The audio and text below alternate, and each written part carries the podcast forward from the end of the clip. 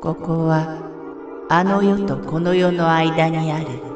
ゆらゆらとした教会闇に見入られさまよう者のみがたどり着く大曲が時の世界へようこそ。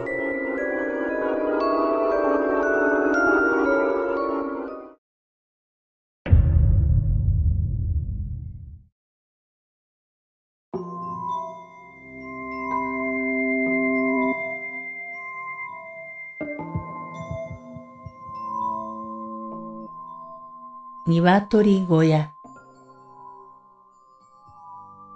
これは私が小学校2年生だった頃の懐かしく不思議な思い出です。当時、私の実家の裏には長屋風の貸し屋が一棟あり、二世帯の家族が住んでいました。長屋の一番奥の家は住人がどういうわけかいつかないことで知られていました。そんな小さなことでさえ、母が経営する田舎の美容院では格好の噂話になります。そんなある日、近所の人と母が、ヤクザが裏に越してくるらしい、と眉を潜め、小声で話していました。その夜、夕食の席で母は私と弟に、怖い人が越してくるんだから、口を聞いてはダメよ、ときつく言いました。幼かった私や弟は、怖い人というのがどんな人のことなのかよくわからないまま、頭の中で得体の知れない恐怖だけが膨らんでいきました。それから一ヶ月後、長屋の敷地に粗末な鶏小屋が建てられました。長屋は猫の額のような敷地に立つ狭い家でしたが、そこで犬や猫、鶏などの小動物を何匹も何羽も飼っていたのは、紛れもなく母が話していたあの怖い人でした。図鑑で見たことはあっても、田舎では物珍しい休館長を飼っているのを目撃して、何も考えずその家の前まで行ったことがあります。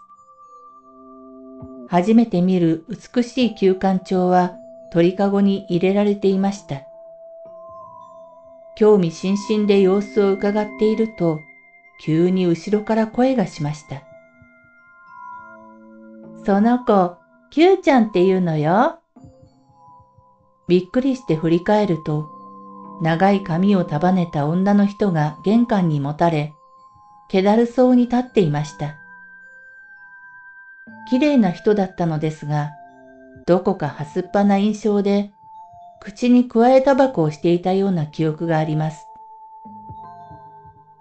驚いて私が息を飲んだ瞬間、スイカあるわよ、とわずかな笑みとともに一言声をかけられました。私はその次の言葉を待たず、その場を走って逃げてしまいました。怖いというよりも、何かその家には近づいてはいけない雰囲気だったのだと思います。そんなことがあった後日のこと。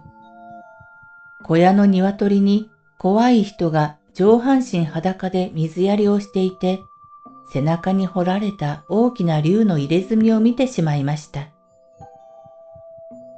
その後も私は勉強部屋からまるでスパイのようにカーテンの隙間を通してその男がしていることを遠目に見ることはあっても、決して話しかけることはしませんでした。暑い夏の晩のことです。食後にテレビを見ながら、覚えたての口笛を弟と競うように吹いていたとき、夜に口笛を吹いたら蛇が出るよ、と祖母にたしなめられました。そんなことないさ、と二人で口を合わせて反論したものの、妙に不安に駆られた私は、その晩祖母の部屋で寝ることにしました。でも、冷房を極端に嫌う祖母の部屋は夕方の西日のせいもあり、どの部屋よりも熱気が溜まっていて、私はじっと祖母の隣に横たわったまま、暑さのため眠れずにいました。所在なげに私は窓辺に置いてある赤い時計をじっと見つめ、カチカチという秒針の音をぼんやりと聞いていました。すると突然、甲高い叫び声とともに、鶏小屋の鶏が羽を激しくばたつかせる音が裏から湧き起こったのです。何事かと驚いてカーテンを指で少しだけそっと開けると、暗闇に明かりがゆらゆらとうごめいているのが見えました。でも、どんなに目を凝らしても、明かりが右に左に揺らめいているのが見えるだけで、その他には何も見えません。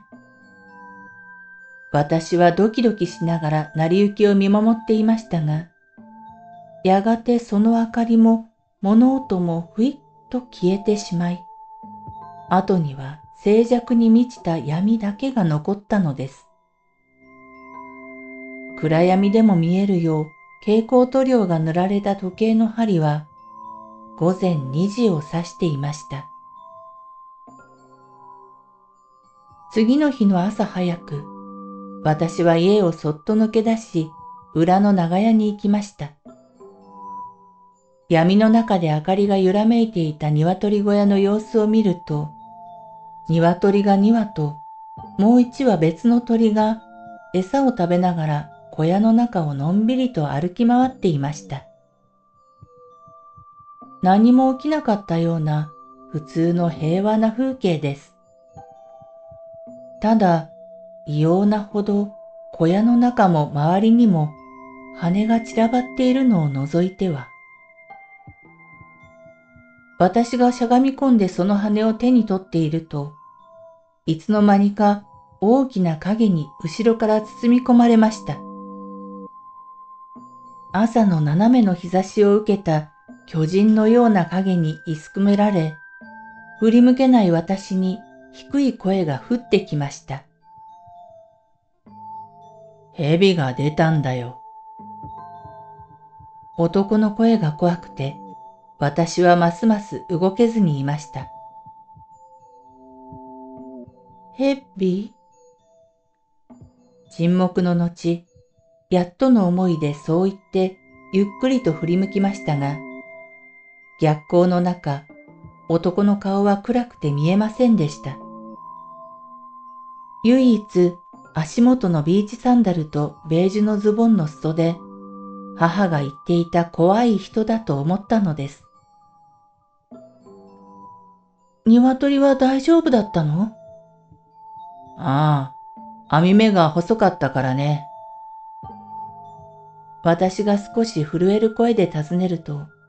男は意外と優しい声で返事をしてくれました。私が呼んだのかもしれない。その蛇。ふと頭の中にそんな考えが浮かびました。祖母に注意された一言を思い出すと、指先が冷たくなっていくのを感じました。そして私は男の人の沈黙に威圧されて、いたたまれずその場を走って逃げました。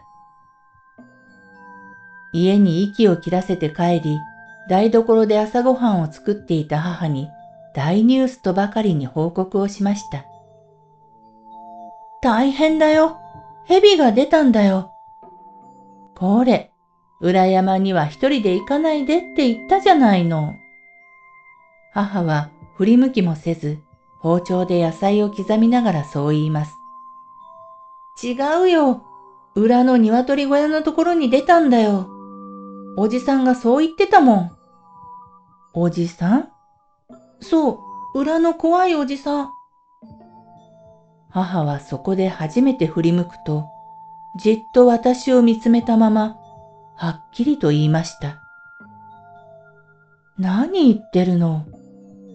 裏の男の人はもう死んでしまったのよ。それから間もなく亡くなった男の妻らしい人が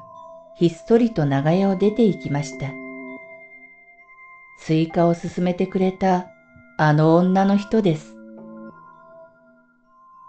しばらくして母が教えてくれました。あの夫婦らしい人たちは夏の初めに隣町から越してきたらしいが、二週間ほど前に交通事故で男の方が他界したのだと。今思えば不思議だったことは、砂利が敷き詰められた場所にもかかわらず、私は後ろから人が近づいてくることに気がつかなかったこと。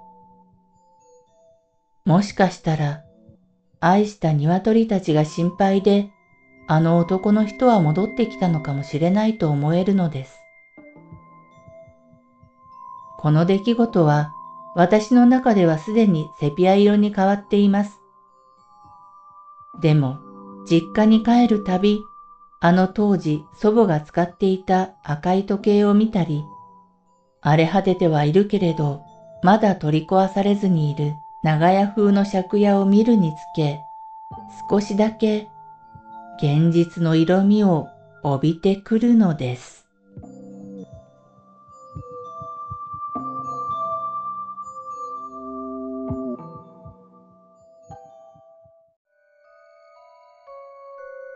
この番組は